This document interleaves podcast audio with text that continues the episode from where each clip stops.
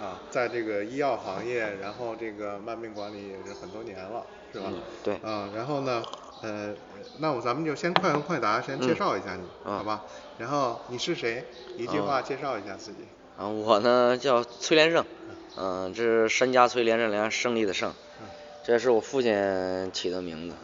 因为我父亲是一名越战军人嘛。完了，我哥哥叫崔连营，我也只能叫崔连胜，也没别的名 儿。完了，从等于是从零八年开始卖药到现在，已经是十三年了嘛。嗯主要是还是对医疗这一块还是比较了解。嗯目前呢，也是一六年产生做风铃的这个想法，嗯完了到目前为止也是刚刚起步嘛。嗯，啊目前呢，也算是风铃的董事长， 这回是很好 CEO 嗯嗯。创业这个事情真是，呃，挺不容易的啊。就是好嗯咱现多在人。感觉，要是再给我一次机会，可能不再干这事儿了？不会吧 很痛苦。 对，人家说你这一直创业，一直不下牌桌，总有成成就的机会。是就跟这个这个雷军啊什么这些人一样。 对对。呃，那那那个连胜是现在是主业是做什么？我主业就是在浑水做抗生素，哦，做目前做抗生素产品。然后，那您现在做这个主业和包括你这个创业，这个在你的生活里比例大概都占多少？嗯，现在目前来说，应该是各占一半儿吧。各占一半儿。对，各占一半儿，而且它俩也是一个相辅相成的一个嗯东西，它不并不并不存在嗯目前本职工作影响到了风铃的一些东西，嗯。因为好多因为医养嘛，还是要从医上是为最为重的，嗯同时在医上也有从这边儿工作，您能了解更多的医生的一些信息，嗯对，包就括是医生对慢病的一个看法，嗯嗯，所就以说是还是咱们说嗯医康养，其实它是不分家的，是吧对就是一个整个环节的链条。对。哦，那你问个那个什么的问题啊？最近做的比较艰难的决定是什么？目前比较艰难的决定，暂时我们还没不存在什么艰难的决定，无非在艰难决定就是我与家庭的时间上的啊，一个是吧一个平衡，对因为目前爱人也是快生了嘛，快生了哈，对，可能对大部分精力要放在他身上。对，这是一个很重要的事情啊。对，那最近比较开心的一件事儿，嗯，开心的事儿就是我们风铃的产品，嗯完了即将上线，啊我们马上要进入到那个环节的场景的测试了。啊，好的，就是嗯实际去给用户老人去使用了。是吧对对对，马上到六月一左右的时候，我们就可以可以做场景测试了啊，正式启动了。嗯期待期待，等到嗯你们这个运行一段时间再过来看一看。可以可以。对，然后有没有最近推荐的三本书推荐？嗯，最近因为最近一段时间，近一年吧，嗯在搭建风铃的时候，书也就是很少在看了。嗯嗯，平时也是我比较喜欢读一些历史和人物传记。嗯对，至于推荐的嘛，我当然最喜欢的一本还是《乔布斯传哦》，对，也就是目前最喜欢的这一本。平时就是看看一些，目前看着那个《世界简史》呢，看了一半儿，这搁置了很长时间了。嗯嗯，对，嗯乔布斯还是一个一个很激激励对大家的一个人啊，他还是一个比较最伟大的长，他产品嗯他经理我欣赏他的点就是他给人的感觉他是与众不同，很各色的一个人。嗯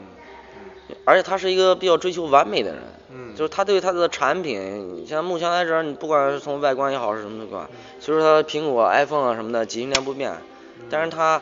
最起码他能拿出来有这么大的用户量啊，他的体用户体验感也非常好。对，再有他的产品，他的理念还是很很完，嗯目前来说不能说尽善尽美吧，但是他我觉得他是很完美的，尤其是新一代的那个 M1 芯片，嗯它的确是很强。对，不但把原来的 Mac 的笔记本、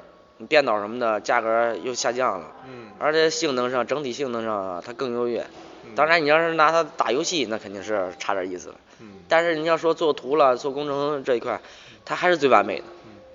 所以说，呃，可能我这么说，就是说乔布斯可能更多的来自于他与众不同的洞察，对就是他所谓的他表现出来的与众不同，是因为他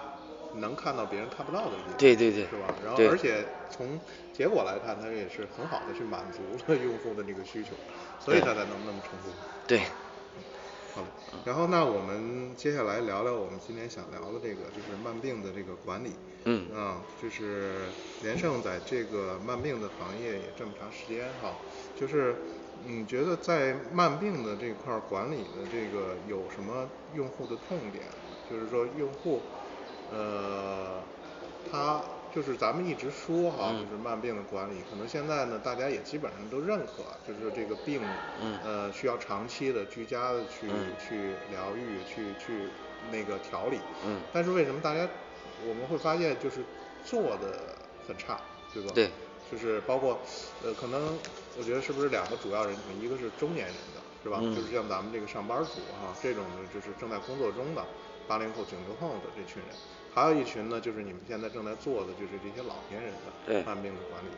啊，这块儿你能聊一聊？其实，呃，按照慢病管理来说吧，其实最简单、最大的痛点是什么呀？一个是观念的改变，我觉得最大的就是一个最大痛点是观念的去改变，如何去改改变这一个，嗯等于说按照我们说就 C 端呗，就是嗯直接到用户嘛，对，直接到这个慢病的患者，主要是他的一个观念的改变。嗯如果说你在城市，可能他呃观念好一些，觉得啊，这个这个我这个高血压我需要一直的服药，对嗯吧？就算我血压正常，我一定要我也要一定要去服药用药，去去吃，对嗯吧？平时注意一些饮食低盐，对吧？低钠的一些食物，嗯他会有这种几只是极个别人会有这种观念，嗯但是你要放在大部分人，包括现在现在在农村的话，嗯他们还有一个攀比之心呢。比如说我今我血压一百四，你才一百四，我还一百五呢，啊没事儿，这他们会有这种他那 个。他其实是反向的，对，他是一这种事儿反应的，人，他觉得这个事儿，嗯，我一百五我没事儿，嗯我觉得我身体很什么，但是你说了，就是高血压，它就是一个潜在的心脑血管的一个高风险的一个因素。你可能是说把血压降下来，降成一个正常的水平，嗯啊，你又你这儿这这边儿一个人呢，他是一个每天都是高的一个水水平，你不能说嗯他身体就不如他好，也不能说他就比他会早发生一些心脑血管的疾病，嗯对吧？什么心梗了、脑梗这类东西，嗯你也不能说这种绝对的，但是最起码你服用药物，你正常服用药物的情况下，你会降低这个风险的，嗯你会降低心脑血管儿一个风险。其实也就是说，呃，现在在农村的这些老人啊什么，其实他对这些的就观念的就认知还是不是特别的深，对是吧？对，包括你在城市一样，大城市也是。嗯，他好多人，嗯这这种疾病就是这样。如果说你要翻发了，你要突发了一些肿瘤了什么的，嗯他危及生命了，嗯他的他的思想意识都很高。比如说你得了心梗了，需要你戒烟戒酒了，对，他肯定会戒烟戒酒，嗯，因为他觉得这可能会要我的命。嗯但是如果说他没有犯心嗯心梗脑梗，他可能就永远不会戒这个烟，也永远不会戒这个酒。嗯，也就是说，呃，你像咱们说就刚才说的这种医的方式，大家依从性还是很高的，是吧？对在医学上这个依从性，依从性是指的咱们这个呃能能配合医生哈，或者说是管对理者去，只做到能说是嗯。暂时性的配合医生。嗯嗯嗯，就只能是说我来这儿就诊来了，嗯医生让我怎么着，我可能就是，呃，这十天半个月我会听话，嗯但之后啊，大部分人都会嗯都会放弃这个观念，所以说现在目前我觉得最大痛点就是一个观念的问题，嗯，还是从认知上啊要对建立这样，首先要有一，个对疾病的认知，嗯它的疾病的危害性嘛，嗯，就是咱们说，其实就是慢病是讲究的是这个呃。术就是就是医前医后是吧？就对是你发生疾病之前的这个预防，其实效果是最好的。对对不要对发生疾病，然后呢，你发生疾病之后的这个疗养也很重要，是吧？对就是像刚才你说的，就是说他要持续的去服药，包括对像心脏搭桥，其实它会才会有一个很好的效果。对对对但，是像刚才你说的，就是说在医的这一块儿，可能大家效果很很短期的就能危及到生命啊或者什么的，所以大家会会非常的服从，无条件的服从的一个条件，呃，然后呃你也会去努力的去做到，对但是随着你的这个。身体就是感受不到，是吧？嗯对这这种疾病的这个威胁了，对马上我就会想，这对个这个是不是可以稍微放松一点儿？对然后警惕性上也会降低，是吧？没错没错，现在对嗯就是因为老百姓嘛，就是就是这样。其嗯实你你不能说这是一个不好的现象，但是你绝对说它还是你说他不好吧，但是他能能让就是会已经到了一定年龄了，对吧？他可能随心所欲，对他的身体来说更好。他但的是生活习惯其实是比较难改变的，对是吧？对对，而且这个从从就是生物性的角度来讲，人是善于遗忘的嘛，他不会对把所有的事情都记很久， 对啊，包括说句不好听的，有什么觉得过不去的坎儿，其实你过一段时间也就平复了，这可能是人的自我保护，生物的自我保护的一种本能，但是这就不利于你长期去坚持一个事情，嗯，没错儿，对，嗯，所以说像你们这个做的就是对老人的这个服务的这块儿，呃，也是想通过一些外界的这对个帮助，是吧？对外界的帮助。那你们看到这些呃农村的老人，他会存在有一些日常的这种慢病管理里面有有一些经常做不到的事情吗？他不是经常做不到，他不是经常做不到，他是啊一定做不到。一定做不到。对，啊目前按照县域来说，嗯为什么要做这个市场呢？首先就是中国得有百分之八十多人口都在县域了，嗯，这个比例最早是我们做呃县域医疗的时候，是中国有百分之九十的人口是在县域里边儿，嗯而你大城市里边儿的人口只有那百分之十，嗯而且所以说做县域里边儿，因为县域现在大国家大力的发展基层医疗嘛，对因为就是因为基层医疗比较薄弱，嗯它需要一个整体的诊疗水平的一个提升。嗯，它的对它的一个是条件也达不到，你像大城市可能就是医疗条件丰富一些，，对，大家的意识也相对强一点。对，但是最大的问题是，大家只看到了大城市的这种情况，因为它更多的会去反映在媒体啊或者什么上对面，反而会忽略了这种基层的一些情况，没错一些声音，嗯，所以说现在的基层就是说如何去管理这帮人，就是其实也是一个比较重要的地方。这是说又说到慢病了，你这是十来年前吧，你这十年十一年前，国家提出慢病，其实我理解的国家把这个慢病提出来，它是是要解决一个什么问题？其实它最多的是想解决一个，是我理解的是解决一个，呃，国内比较普遍的一个现象，就医困难的一个现象。嗯因为好多目前存在，包括北京也会存在这种问题，就是他没有一个，就是我理解最深是我母亲住院的时候，嗯她旁边的一个病友，嗯他没有什么疾病，嗯他就想通过医保，我来这家医院里边，嗯我就做一套全全系统的一个检查，嗯这就造成一个资医疗资源的一个浪费。对你其实占到了这个床位，嗯你可能重急症的重的一些病人，都是一个基层的养老嘛，因为我可能做的是一个全民的养老。嗯我目前的第一步呢，我是做一个基层医疗的一个基层的一个医养结合的一个项目。那你为当什么这么坚定的去就想做养老的这块儿呢？这个主要是因为一六年的时候我母亲做手术，哦，因为就有个这个契对机是吧对，因为我妈就是一个高血压患者嘛，嗯而且也也肥胖，她血糖控制倒不错，嗯但心脏呢是由于我侄子自己跑到我三叔家了，哦我母亲以为丢了，哦，完了，这种应激性、突发性的，就是嗯就是吓得，就是因为房颤嘛，患者大部分是突然间的一激动，嗯就造成一个房颤。嗯那时候他心脏就是体检了嗯，最早的时候他是吃药不及时，因为我也不是不跟不跟他住在一起嘛。对，完事儿每天那时候一回来看他不吃药，就会跟他着急，嗯，怎么药就是血压上来了吃，觉得头晕了我才吃，难受了我才吃有感受到才难。其实可能他平时可能一百五六，他都不知道，不知道他可能到一百八的时候他才才难受了。等到你真正感受到你难受，其实它已经积累了很长的时对间。，你看一五年他在北京友谊做的体检，哦啊、没有什么问题，对，嗯、就是高血压。嗯完了，一六年在呃廊坊寺院做的体检，嗯那次体检就检查出他有房颤了。哦，在廊坊当地的医疗呢，嗯医疗水平它是没有做房颤手术的这个射频消融的这个技术，嗯，当时的这对个技术还，只能是通过药物治疗，就是法缓林。但是你这个药一吃就吃一辈子，嗯而且它每周还要测一次你的血，嗯因为抗凝治疗嘛，嗯那个也会怕那个出血的一些问题。嗯就说后来我当然当天就决定了要去做手术嘛，嗯就想着我因为我妈是也是刚刚发现嘛，嗯还是初期，想着一定要做手术，就是去的北京做的手术。哦从北京做完手术回来之后，他最我最关心的，并不是说他有没有在难受啊、复发了什么的，我最关心的是他没有有没有及时的吃药。嗯有没有按时的吃药？那我每天需要给他打电话，这是一个必备的手段嘛，是吧？对我每天要给他打电话，说你吃药了吗？没吃没吃？他说我吃了什么的，我有时候还深深表 怀疑，你到底吃没吃？对， 是吧？有时说候得是有时候自己也忙，可能上午就忘了。对对你再想起来的时候，你再说，有可能他自己也忘了吃药这个问题。对，所以说，当时也是就因为这个，我想我能不能做到，就是不管我在哪儿，嗯，我都能让我母亲按时吃药提醒。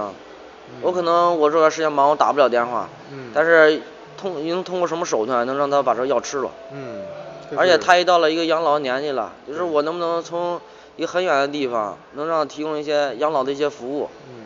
比如说他是感冒了，对吧？他需要一些感冒药，嗯我能不能通过一些手段，那个药能送到家里边儿？嗯，当然，我可以打电话给药店什么的，嗯但是我觉得这样还是麻烦。你能不能通过一个手段，这很简单的，嗯我就能把这东西送过去，对吧？比如说，我想让我妈不想出去洗洗澡，嗯想在家里边洗，自己又没法搓背，嗯我能不能叫上一个人过来给她搓背呢？上门的这种对护理服务，啊，能不能叫一个嗯擦玻璃的给她擦玻璃，给她保洁？对，然后她想出门了，她想去哪儿？我能不能通过一个东西，啊把东西把把人给叫到来，把她接走？对，对吧？我不想通过这个软件儿弄一下，那个软件儿弄一下，嗯这个软件儿弄一下，我能不能集合在一起？对，有一个综合的这种服务。对，如果说他呃嗯又突发了什么房产心心心梗的一些迹象了，是吧？我能不能是第一时间把幺二零叫到了？而嗯且幺二零能不能第一时间能知道我母亲的一个位置？嗯，但我我考虑的就是这些问题，我还如是果能挺把这现个功实的一能些，对，问把题这个功能就是我需求的东西，嗯，能不能满足了？对，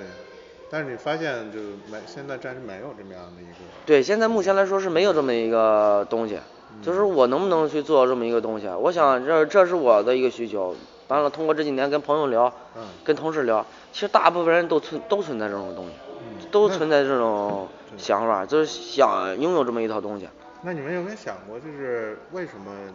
没有这样的平台出现？它难度在哪儿？嗯，首先它难度，因为首先是涉及到一人，一旦说涉及到人的管理上，它都是一个很困难的，嗯尤其是老年人的一个管理上，嗯它是更麻烦的。因为首先第一点就是按照咱们父母说，就是你在做什么事儿的时候，他觉得他会说，想当年我们是怎么样的，你们现在不行，嗯对吧？比如说他们都是五六点钟就起床了，嗯对吧？咱们可能周末休息，我可能要睡到十点，对吧？他就觉得你们这不对，嗯，你就应该早睡早起。早睡早起。因为现在这个生活节奏跟这个呃工作的一个状态、一个时间，呃这个劳动力的一个分配，它并不是说，呃需要我去起那么早，对因为那个年代他需要起那么早去种地啊，对对，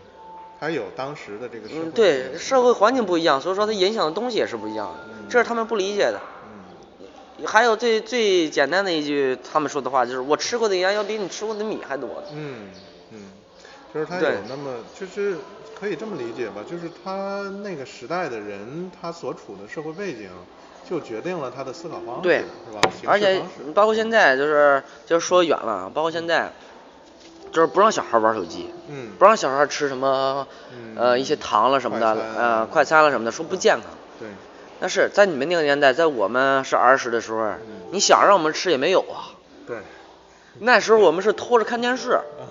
对对吧？你你不在家的时候，我偷着看电视。现在我是偷着玩手机。其实它只不过是嗯本质没变啊呃本质没变，但是它嗯它是这个样的。如果说你不让他接触这个手机，对，他可能会因为一个手机的问题，嗯他就被人带走了。嗯嗯，你不让他吃这块糖，可能别人给他这块糖，给他一顿麦当劳，他就跟别人走了。对对，就是相当于。其实还是从人本质出发吧，那对个东西是对他是有诱惑的，能满足他的一些需要。对而且他从一个是个体，再一个社交的需求上，是吧？对不能脱离这个圈子，大家都在谈论这嗯对，这嗯个时事情代是在进步的，它永远是有可能以后在读书上学的时候，每个人会配备一个电脑，嗯，对吧？没有可能发展到最后的话，你可能会出产出现那种居家的那种学校，嗯，对，对吧？这是这完全全都可能通过疫情就能看，到，在家上网课，对而且效果也不会说是差到一定的地步。嗯其实我觉得这种上网课的情况，可能更能锻炼一个孩子的自那那种那个那自律个自的自律。嗯，对吧？如果说把这种这种舒适的环境能让你克制到你这种自律，能按时学习什么的，我觉得这这比本身去学校里边教育，我觉得更有优势。嗯，对，刚才说到这个老年人的这个生活习惯的问题，对是不是生活习惯也是造成他这个慢性病的这个一大的原因呀、对，就生好活习多跟东西对跟目前来嗯说跟生活习惯是有关系的。最早的时候，你像前几年，嗯，最早的时候，你像这个糖尿病是因为前几年是我这么理解，嗯因为劳动力太大了，嗯就是他的体力透支太严重了。嗯因为这一个人的胰岛的一个分泌嘛，他可能是最早的时候他会产生低血糖，因为体力劳动越越大，嗯你造成低血糖的风险是越高的。对你前期是低血糖，你晚期的时候你就是高血糖的风险是很高的。嗯所以说为什么现在都说，哎我低血糖我吃块糖吧，你诱发你的胰岛素的一个分泌，嗯对吧？这必定是造成你加速你胰岛素功能的一个嗯呃衰竭嘛。你当你可能到四五十的时候，你胰岛功能就会变差。嗯，你你胰岛功能变差了，你就会产生糖尿病。对，所以这是这是一方面，再有呢就是，他们在他们那个年代的时候，他们可能会存在吃不饱的一种现象。嗯呃，为了干体力活儿，我要多吸收钠，我要多吃盐，啊对，保持我的一个体能对体力。就是因说为了，我一干哎活出汗对，是一吧说就吃是咸了，我的劲儿大。嗯 就是在农村有这么一句话有，你意思吃的啊咸了，你就你就劲头就大。啊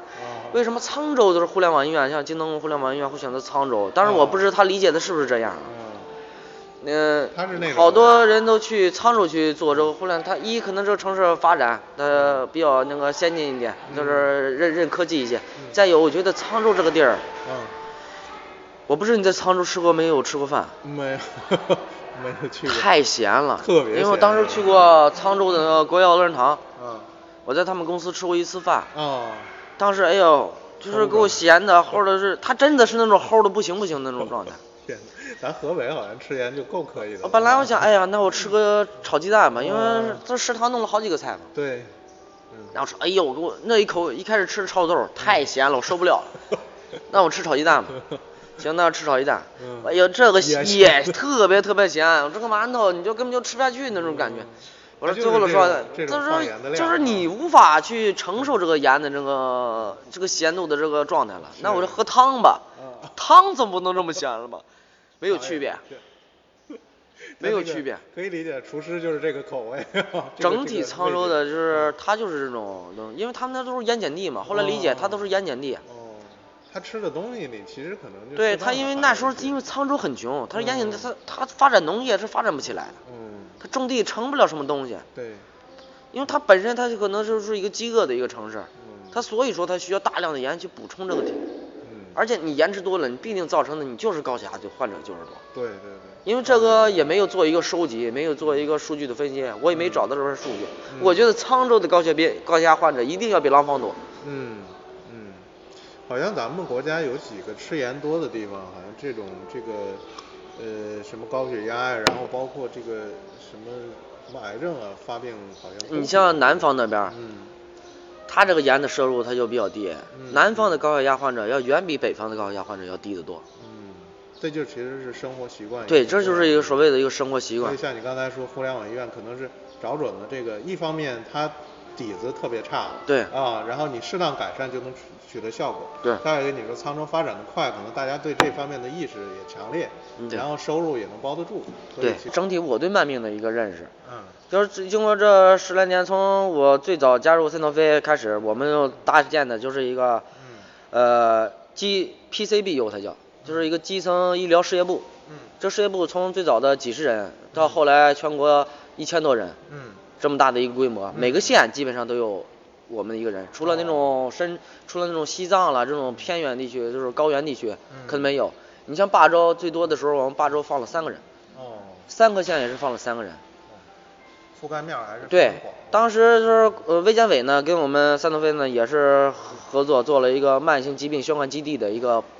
项目，嗯这项目都是给医院挂一牌子，嗯四院是我们谈了一个月嗯，才把这个项目谈下来。你说是霸州卫健委吗对还是，呃，不是那个国家卫健委，国家卫健委对，这是我们上层跟国家谈的一哦个明白慢性疾病宣传基地的一个项目。嗯这个当时这个慢病呢，它包含的东西很多。嗯首先第一点呢，就是对县域的一个呃，医疗水平的提高，怎么去提高一个县域的医疗水平？啊那要通过专家下基层去讲课，嗯嗯因为这也是传统的一个慢病管理，包括国家卫健委也是这个意思，啊嗯就提高县域的诊疗水平。怎么提高呢？无非就是下下派专家过来讲课了。嗯你包括最早的时候，胡大一的大医博爱嗯来过霸州，哦他来讲心脑血管这一块儿。嗯你像现在目前心脑血管领域的呃霍勇，嗯对吧？这也算是现在顶尖上的人了。胡大一这都顶尖人嗯，糖尿病里边金立农，嗯、杨文英，这都是顶尖上的人物了。对嗯，他都会有这种他的学术啦、一些观念啦什么的，嗯其实无非就是对，呃，临床指南的一个解读，嗯对目前来说用药的一个，你像好多县域里边儿可能还没用到这个新药了，北京哦这边儿用到了，对嗯、对这个用料的剂量啦什么的一个调整，嗯对吧？原来玻利维就用三百，术前用三百，但是北京用到四，用到六百，它的效果更好，更明显。嗯其实做了大量对，这就是种临床的实验对临床试验，就是说这么一个诊疗水平，让你这样做呢，可能患者受益更多。嗯其实无非呢，就是提高一个基层医疗的一个水平，嗯对患者更受益。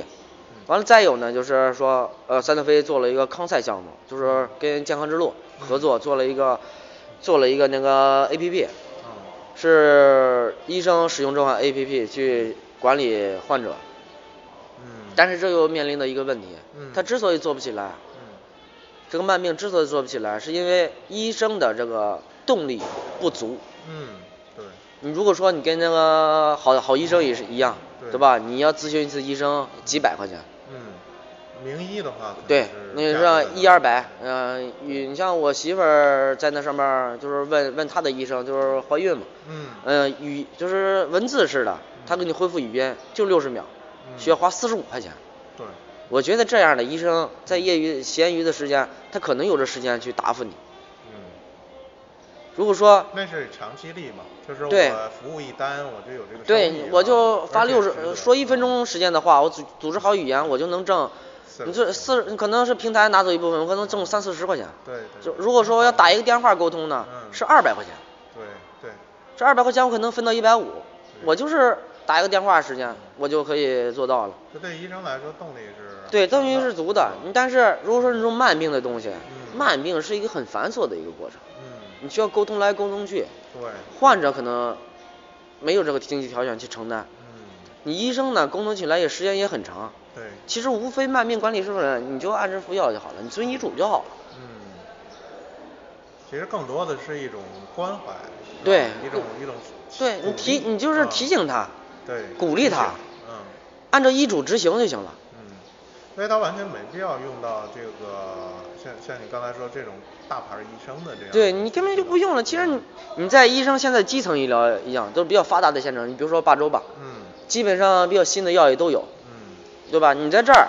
是这个方案治疗，因为它都是遵循指南治疗的，你不能超指南，你不能超说明书对，你超了出了问题，你就要承担法律责任的。对。你包括大的专家一样，他也是按照指南去诊疗对。他要调整，他也要做大量的实验、啊对呀、什么的去就就是这么一个过程。其实治疗上是没有太大的一个区别所。以其实它不存在像那种疑难杂症的，就对是什么老老老医生的这种独特的法门儿是吧？对，就是独特的它法门，除非你涉及到手术了，你可能比如说心梗的手术，呃，嗯、北京的专家可能经验更丰富，他可嗯能每天要做几十、做十台、二十台的支架手术。对可这能就我是嗯霸州这儿可能做的少，一年你要呃差点县城，他都没有支架手术。对，它是靠一个经验对，经验累积，积你就呃堆起来的一个事儿。对，你就觉得他的经验更丰富什么的对对对。其但实是慢病就不存在这样的。对慢病你就不会存在发现这样的你挂的就算是这个专家号，它其实也没有更多的。对，你们目前医学上就是这么一个状态，你可能没有更多的东西。对，但是像这种县的什么的医院，它有精力去做这种慢病吗？也也没有。你你觉得他有什么？精力去做？他的名额也没有。他他没有推动，他没有推动力啊，它的收益没有零啊。啊，它的收益，或者说你即使就是收费，可能也不如它的在这个做。你就比如说那样嗯，嗯，咨询一次十块钱，嗯可能县里边还能接受。嗯你那你一个医生，如果是你，我工作一天了，嗯你会为这十块钱、十块八块的去做这种麻烦肯事定儿？不会啊。而且就是现它在的医生有一个很避讳的一点是什么呀？嗯不爱给患者留联系方式，哦尤其是县域里边儿。对，我就是我舅哥啊，他原来是心内科的医生，嗯他就是比较是一个，他是真的是一个好医生。嗯患者要他就手机号他会要，嗯，每天晚上可能是凌晨一点来钟，患者给打电话 哎呀，我这心脏不舒服啊，什么我想住院，你都要接，这严重的影响了自个儿的休息时间对。对我是一名医生，就是说我工作的时候你打个电话我可能会接，你说我不接，这个患者可能说，哎，你这大夫真不什么，对就会你的名声就会坏。对，他就会说你反而起反作用。对啊呀、如果说你要接了，你一点，你说你搂着老婆孩睡觉呢嗯，叭一个电话都醒了，对你是你是一个好医生什么的，但严重的影响你本身一天工作一天非常累。对为什么中国的医生猝死的也经常会发现呢？对因为他的工工作作压时间力压力太大了。对，而你本身一个医生，你要想真正的是，呃，能挣到钱，你得三十五以后吧。嗯，对，本身上学的时间你就很多了。对临床啊什么的要上对七年啊之类的。对，这是这是推动不下去的一个，嗯也是一个因素吧。对，而且咱们国家这职业医师啊什么的，就是对你还得轮转啊实对习很长时间。对你得你得你得当主任了，对吧？你工资也高了，你奖金也高了，对，你你才能有这种收益了。对，在中国实际上因为社会体制的原因，像医生、律师这种，他是不允许你去所谓去去挣很多钱哈，去对利用这种稀缺资源。对，其实是相对来说是亏待了医生这个这个。对对对这个你像目前的我之前听那个说是那个医生就是有只有百分之八的愿意让自己的孩子从事这个职业。对太累了 太累太辛苦，回报率并不高。对嗯，更别说这种的超额的回报，对都是人，对你不可能老是让人家。而且医生要学要学一辈子的，对，这这是这是这也是一个因素。再有呢是大的资本呢，他可能考虑更多的是尽快的消收益。你像什么互联网医院啦，你像好大夫啦这种好医生什么的。因为它本身是商业性呃，对，本身它现在商业，而它已经在大城市产生这种规模了，而且大的城市只能养就能养得起这些东东西，对，嗯一二百块钱他们花也花得起，他也觉得也值。但是你在大部分人口百分之九十人口的地方，你让他花二百块钱去咨询一下，嗯而且咨询那个结果最后还不是自己满意不的，是而非哈啊，你这个东西都是负面的影响了，所以说推动不起来也是有一有这么一定的原因。其实你这个慢病，其实慢病管理国家为什么推慢病，是我是这么理解的，推慢病的管理主要是一做到一个这慢病管理里边里边涉及到一个分级诊疗了，嗯对吧？对就是想把轻的病人留到了基层，对把重的病人放到三级医院、二级医院，对轻的病人留到乡镇卫生院。其实你就是这么一下管理一下就可以了。就是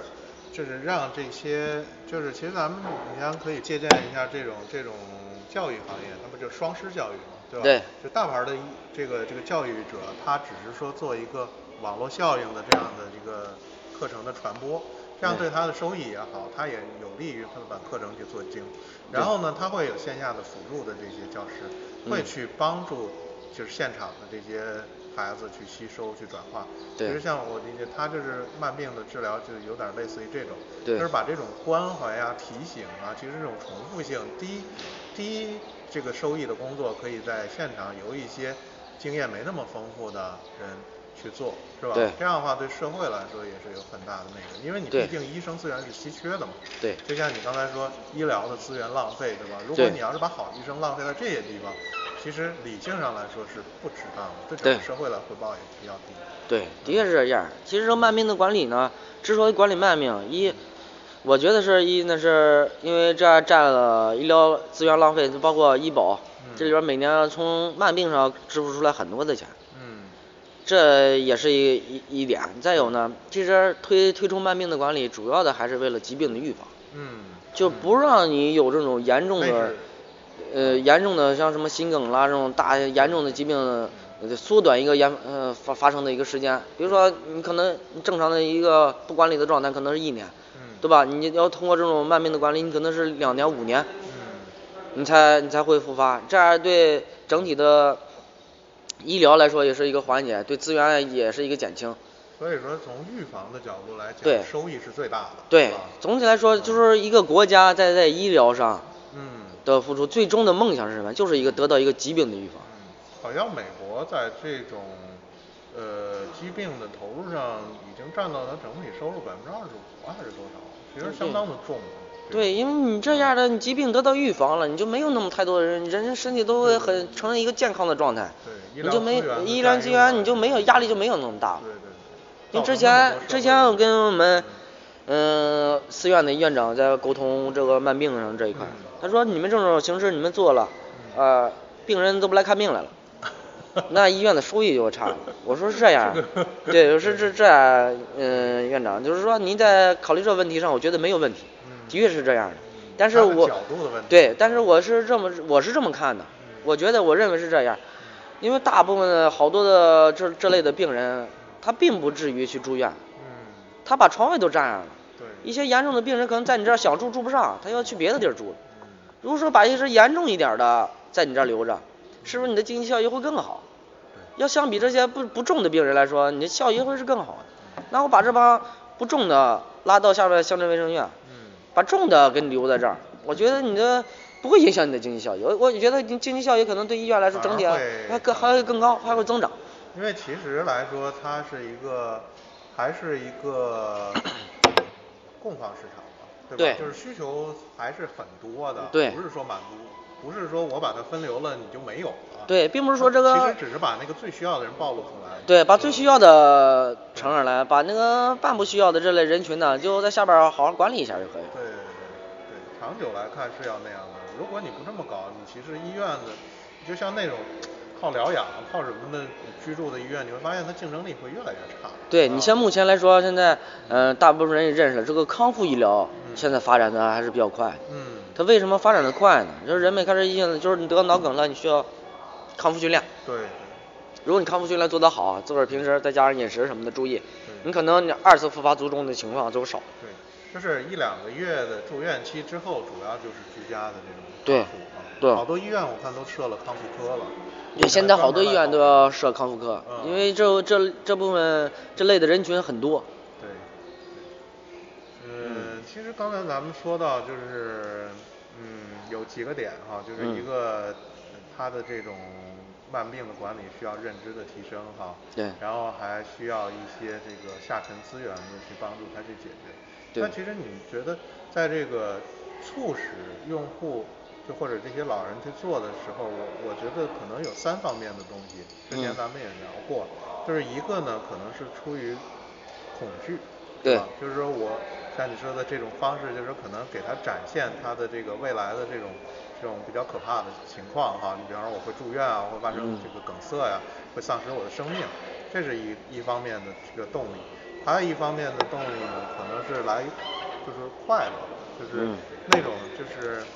呃，我短期的会得到周围的人的这种鼓励，是吧？就是比方说我突然的变得爱运动了，我突然的变得吃的规律了。其实因为大家正向的都是这种健康的生活方式嘛，环境的原因。那我晒一下，或者说我表达一下，可以得到大家的一个一个小激励，对或者我减肥稍微减下来了一点儿。嗯，然后还有一个可能第三方面更多的来自于自己的内心吧，对就是那种自律的方式，就是我相或者换句话来说，前面两方面可能都是外部原因，还有一个就是内向内求，就是说嗯我自己是一个什么样的人。就对刚才你说到我我的目标是什么样的，我所对有的行为都是要向我的这个终极目标去靠拢的。对，你觉得这三方面是是在你们现在这里面，可能哪种方面会促进的更多一些？我觉得是因为第三方面嘛，第三个第一方面就是我理解的，你第三方面就是，其实我们我在理解你这第三方面的时候，我想的是这一点，就是说，呃，就是刚刚也提到了说对老人的一个关心嘛。其实通过我们这个平台吧，能构建子女与老人之间进一步的一个沟通。嗯有可能这一天就是跟之前说了不打电话，其实他用的就是表面上说，哎呀，你不用管我，没事儿，你该忙你工作忙你工作去。其实他渴望得到你子女的一个跟他关怀呃对一个反应一个沟通，比如说我哎我今天我吃完药了，我点一下嗯，我儿子就知道了，嗯对吧？我要是不点，我没有吃，嗯我儿子那手机一劲儿提醒，嗯完了我儿子就会跟我跟我沟通打电话，哎，你吃了。其实无非无形中呢，我们会增加了老年人与子女之间多频次的一个交流。嗯，以前可能是空白没有交流，嗯一天两天没有交流。嗯你像我现在跟我妈打电话，嗯基本上这一周可能打不了一个电话。嗯如果有这东西，叭提我一看，哦，没吃药，哦，吃了药了。嗯哎，我想起来了，哎，我这正好现在没事儿，我给我妈打个电话吧。嗯嗯他会潜意识的增加了子女与父母之间的沟通。有可能是很没用的。哎，你给我没事，你别给我打电话啊，我今天怎么着玩呢，什么的什么的，对吧？但是说实话，他心里边还是开心的。其实他还是，而且作为子女呢，心里边啊儿嗯也是踏实的。哦，我对妈在玩呢，哎，那好好玩儿好，让她好好玩儿吧。那其实他是给子女和父母之间创造一话题哈，对，啊就是创造以一前个不知道算怎是么聊 对创造一个纽带吧。啊啊，当然不是说因为就是因为你疾病对吧？我是有这么一纽带，而是通过这么一个东西，增加了一些沟通的频次。对，就老人知道子女在关注他，嗯对，你你就知道，哎，我今天我整个的状态，这我我儿子是知道的，是状态的，他心里边踏实，能好好工作，哎，我心里边也也也那个也放心。所以这种需求还是挺强烈的。嗯，目前来说，反正我是有这种需求。嗯，对，是有，但是，嗯嗯，你看我跟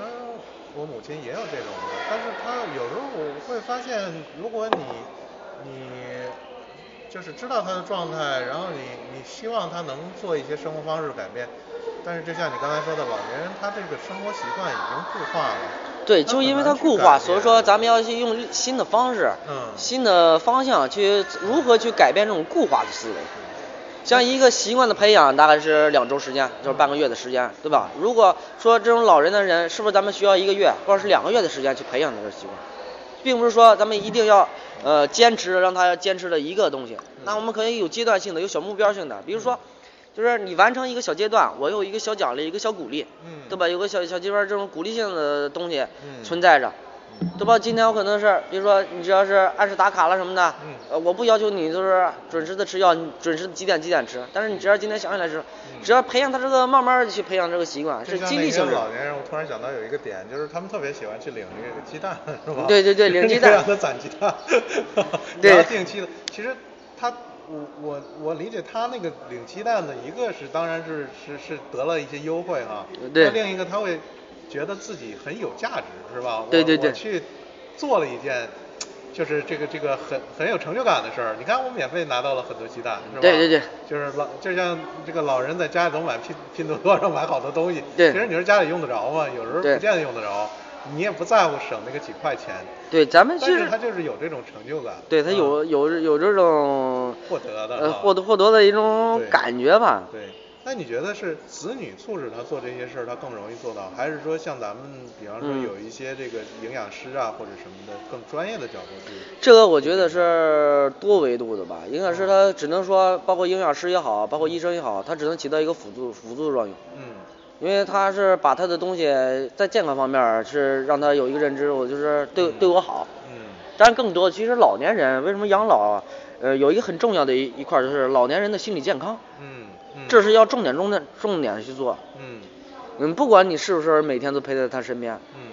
嗯，目前就是老年人的抑郁症是非常非常多的，嗯，多多少少他会存在这种东西。是吧？因为他会有焦虑，因为他已经比如说，尤其是退休了，他无所不知道干什么了，对对对对对他的身心健康生活好像就突然失去了目标。对，失去目标，失去乐趣，因为我不知道他看到头了。嗯，我可能每天在这儿遛弯儿对，带孙子，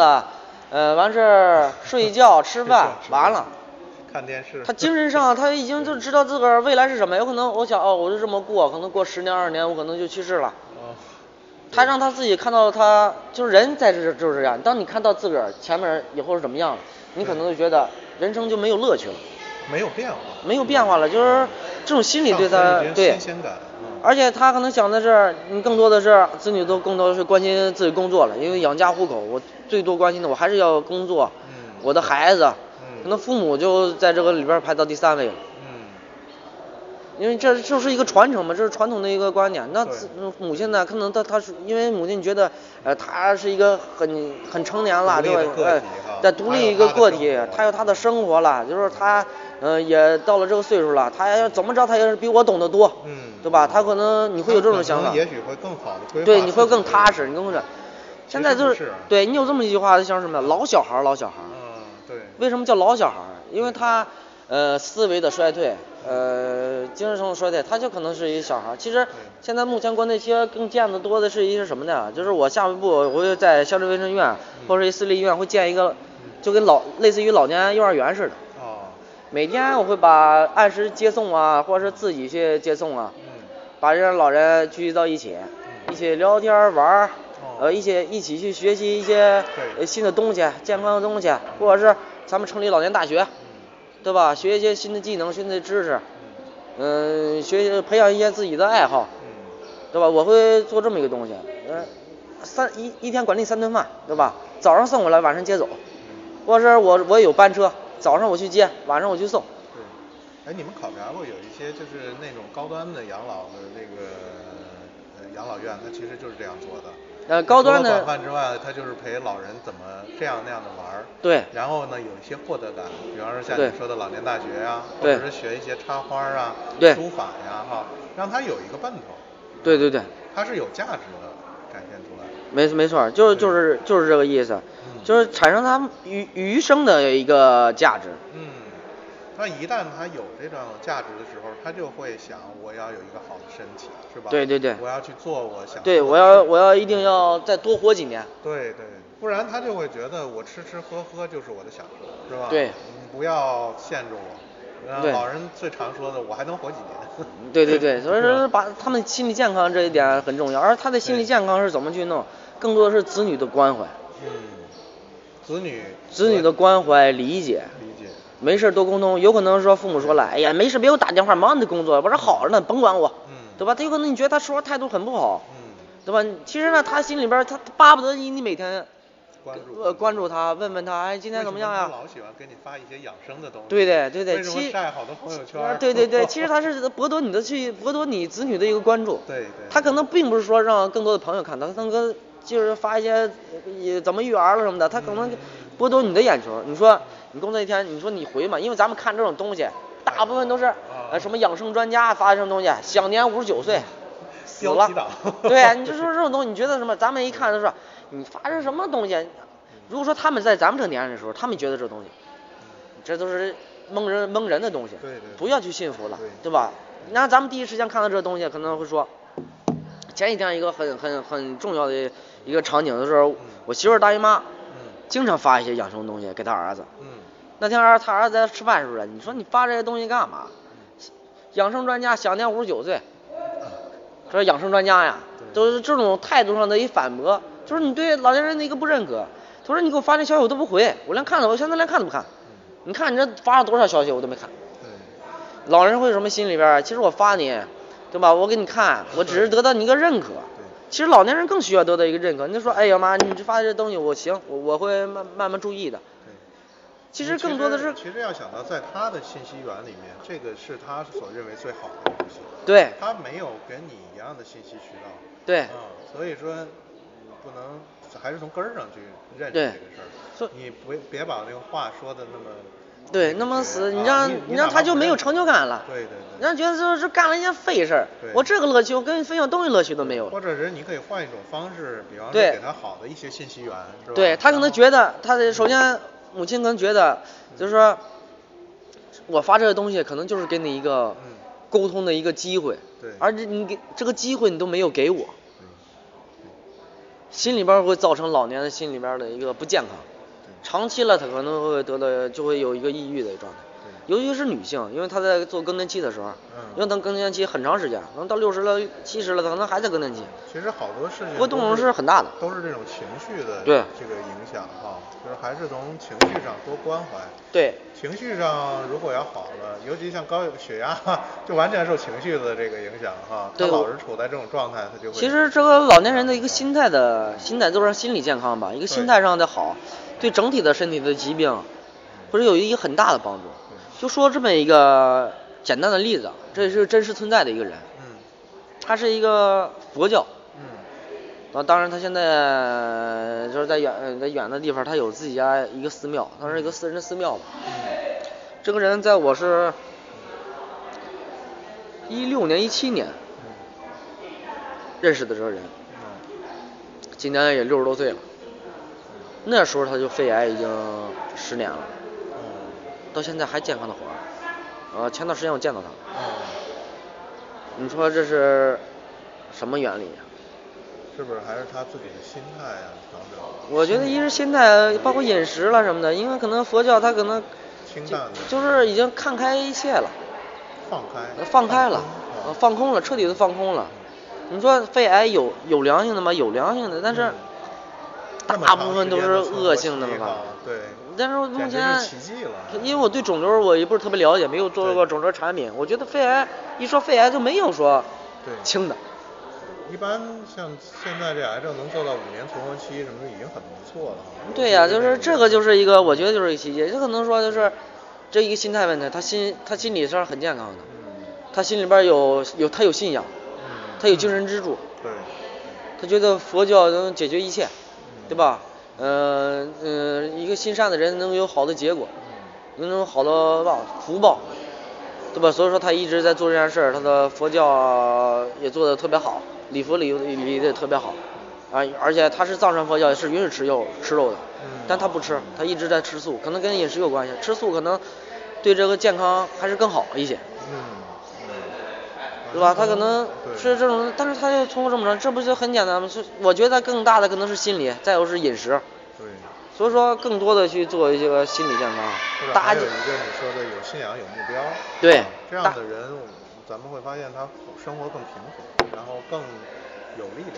对。其实我觉得年轻人的更多的时间是每天要分配出来十分钟、二十分钟，我觉得这时间还是有的，挤一挤还是能出来的。嗯，在你睡前的十分钟、二十分钟，或者是嗯你早起的十你有刷十抖分音的钟那，个呃，对时间你刷抖音的那个时间，看你看朋友圈的 时间看抖音信息，我觉得你可以跟父母去互动一下呃互动一下对，，沟通所以一下这个。健康是一个很好的话题。对他，比如说他发了一个嗯假的养生大师发的一些东西，你可以找一些国家，比如说呃我有糖尿病了，你可以发一些金立农教教授他说的一些健康的东西，你发嗯他，哎，你说这是咱们国内呃糖尿病领域的顶级专家了，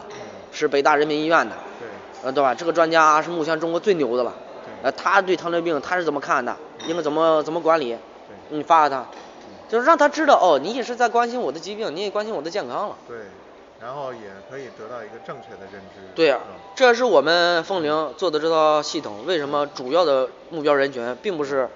老年人，而是子女，嗯而且我们的 A P P 上线也是给子女用。嗯，对，更多的通过这种子女对老人的一个关对怀，然后反向去驱动他，是吧？而不是说我非得要强调老人。